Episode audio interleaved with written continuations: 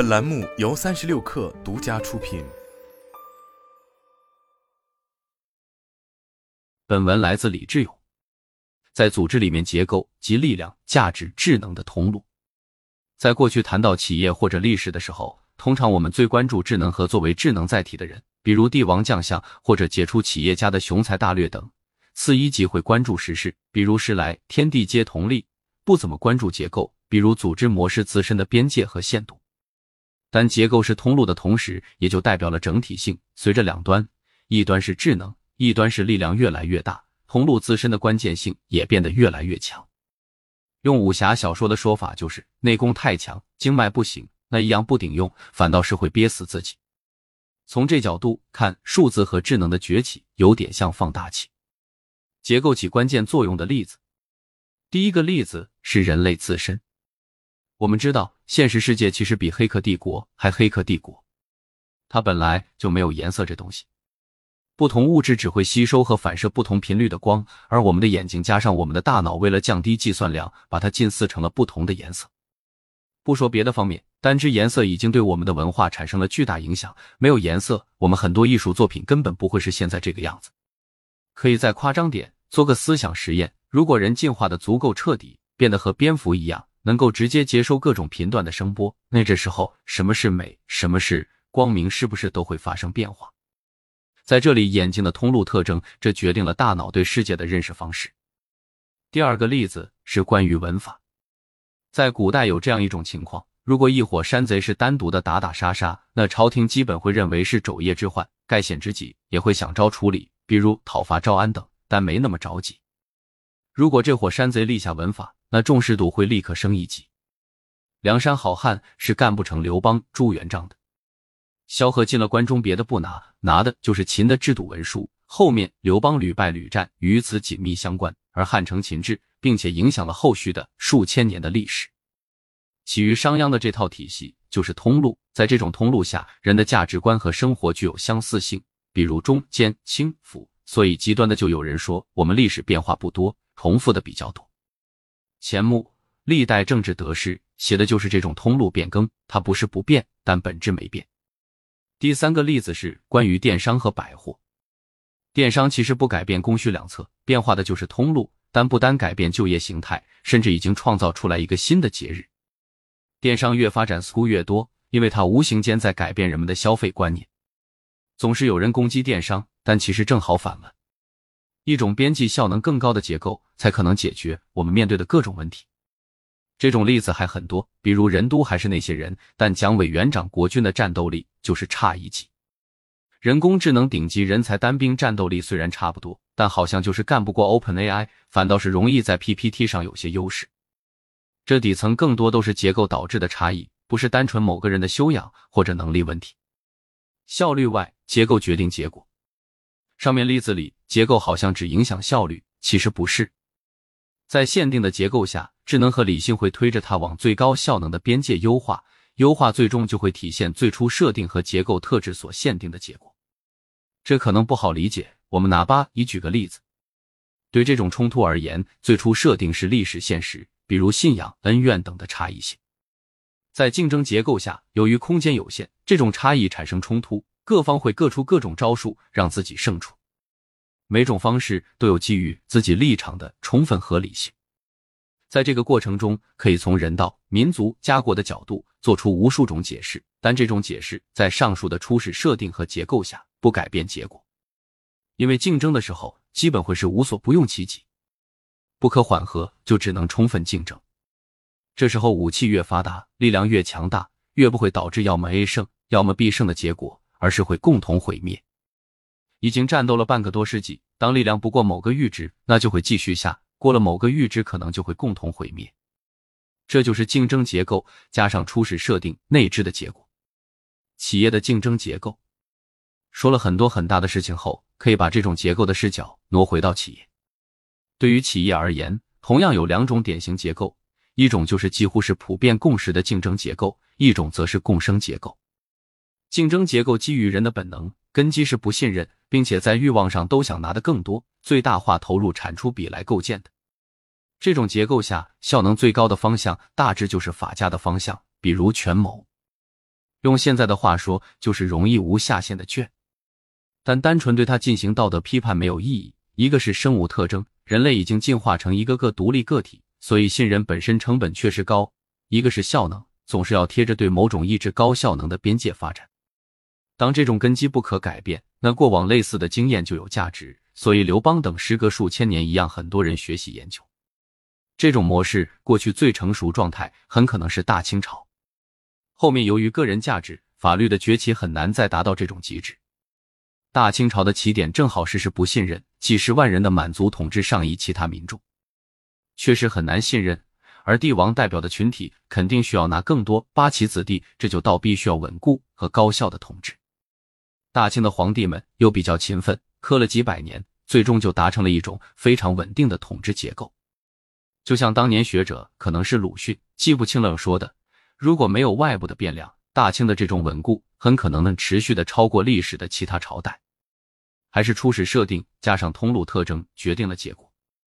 反过来也就意味着，从通路上讲，在竞争结构下，很多特征能够在大清的特征上看到影子，比如安排个钉子，偷摸的给皇帝报告密着，这种稳定。如果要归口，这其实是一种死道，要稳定不要活性，所以个体要趋于板型化，和个人价值彰显其实特别冲突。但超稳定，并且整体容易形成力量大小不好说。企业的共生结构，之前在前面文章里面提到过，第一性原理用来干产品可能行，但思考更大的问题其实是偏狭的。典型的例子就是竞争结构其实是第一性，但带来的潜在结果并不美好。就像人一样，你可以追求更美好的事物，但你的第一性一定是生存和繁衍。食物水性，现实的矛盾在于，你越第一性，越想生存，可能就越不能生存。科技越发展，这种矛盾性体现的越清楚。哈马斯现在是五千枚火箭弹，当更大规模杀伤武器很容易获得的时候，比如很容易造出五百枚核弹的时候，其实我们看不到什么阻止不胡扔的东西。在竞争结构下，贴着收益最高来走，先扔是合理的，有点像《封神演义》里神仙的各路法宝，谁先下手谁有优势，结果就很滑稽。人类几千年文明的发展，最终发展越好越绕回原点去，所以一定需要一种新的结构来支撑更大的合理性，这就是共生结构。地球的生态其实是一种共生结构，至少在在没有人类之前是。万类双天境自由，但不影响整体的繁荣。我们经常说的“羊吃草，老虎吃羊”，老虎死了喂草，其实是一种非常精巧的系统。在这个最简单的循环里面，老虎也多不了，因为没有那么多羊吃，最终还是草的面积决定了到底可以有多少只老虎。在自然界中，这种精巧的共生系统其实随处可见，比如小池塘里面等。共生结构和竞争结构的区别是什么呢？共生结构里面，力量和欲望是有限度的，所以竞争是有限度的。限度本身就是自然定的法则，吃多少、跑多快、多大能量密度、能养多少羊等。狮子基本没有把羊杀光，净化草原这类宏愿。这种限度非常本质，它决定了共生所占的配比。不是没有竞争，但是有限竞争。万物之主有足够长的时间完成这套系统的打磨和进化。精巧的控制好这种限度，大多的人造组织则不行。欲望加理性具有无边界特质，有的时候也有终极化的特质。比如，神到底是方的还是圆的呢？决定智慧生物竞争烈度的不再是谁跑得快、劲大不大，而是欲望和理性等大综合的观念。企业里面怎么能构建这种共生结构？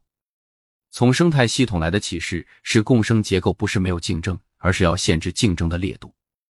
先天限制不好使之后，后天限制就是契约。根本契约不是管人的手段，而是底层利益切割竞争的底线。在竞争结构下，所有合同会变成管人的手段，以此为中心延伸出去，各种执行结构就会形成有中心网络。其次，关键的是结构的运转要透明和高效。人作为主体，其实是有私，有私处理公器时向自己倾斜就是福。这话题自打有人类以来就反复折腾。朱元璋剥皮时草一样不灵，因为人生物特征和结构特征就像泥土养韭菜一样，一茬一茬的。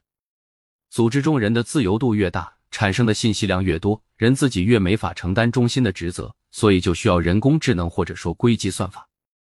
AI 等和之前工具的不同在于它对结构的影响，而不是作为一种纯粹的生产力工具。这样才可能构建出一种包容竞争结构的新结构。这种结构无论是效能、柔性还是力量，都远超过我。现在抖音一年创作的视频量和可能等于过去半个世纪的视频创造量，并且重彩分成。这样一套系统其实是有力量的。理论上讲，TikTok 其实可以影响风气，但同时它又是有活性的。它包容了竞争的成分，竞争不是不见了，也还是非常残酷，包括平台的分成，包括主播 MCN 的竞争等。这种结构这么好，为什么不能变成普遍现实呢？因为成本太高，现实支撑不起。构建共生结构需要更复杂的手段，用非硅基的方法，其承载上限支撑不了这种模式。一旦尝试就会混乱，需要回退，因为好处没见到，反倒是会有崩溃的趋势。结构的内置成本，结构的成本可以用产生的信息量来衡量。共生结构个体活性增加，产生的信息量就会增加，每个都需要单独处理。这种冲突的处置需要回到基点的契约。那一个是信息量的膨胀，一个是避免偏私，都需要消耗更多的资源。所以在没有更高效手段的情况下，在结构里面人堆的越多，这种结构本身问题就越大，加剧想处理问题的严重性。少了信息处理能力不够，多了自身问题放大。比如我们想看更真实的世界，但放大现在眼睛的结构，其实脑袋就顾着处理多个眼睛信息的协调有序了，反倒是更看不到真实的世界。所以必须有一种更为高效的低成本的方法。现在看，这只可能是硅基的算法，包括人工智能。刘慈欣的《黑暗森林》就是典型的无限竞争结构，但在此之前还有一本没那么有名的小说，叫《白垩纪往事》，里面的故事正好涵盖了从共生到竞争结构的变迁。在一次偶然的机会，蚂蚁帮助霸王龙剔牙，从而开始了两个物种之间的互助关系。蚂蚁利用恐龙的力量和资源，恐龙利用蚂蚁的智慧和技巧，共同建立了先进的文明。恐龙和蚂蚁的文明分别经历了石器时代、青铜时代、铁器时代、蒸汽机时代、电气时代、原子时代和信息时代，各有特色和优势。恐龙的科技更类似于人类，蚂蚁的科技则根据自身特性进行了创新。恐龙社会中出现了两个对立的帝国：罗拉西亚共和国和冈瓦纳帝国。他们为了争夺地球的霸权而爆发了长期的战争。两个帝国都拥有了核武器，并且从外太空捕获了反物质行星作为终极武器。两个帝国之间形成了核威慑的平衡，一旦有一方动用核武器，双方都将灭亡。蚂蚁社会中出现了对恐龙不满和反抗的情绪，他们认为恐龙消耗了太多的资源，危害了地球的生态平衡。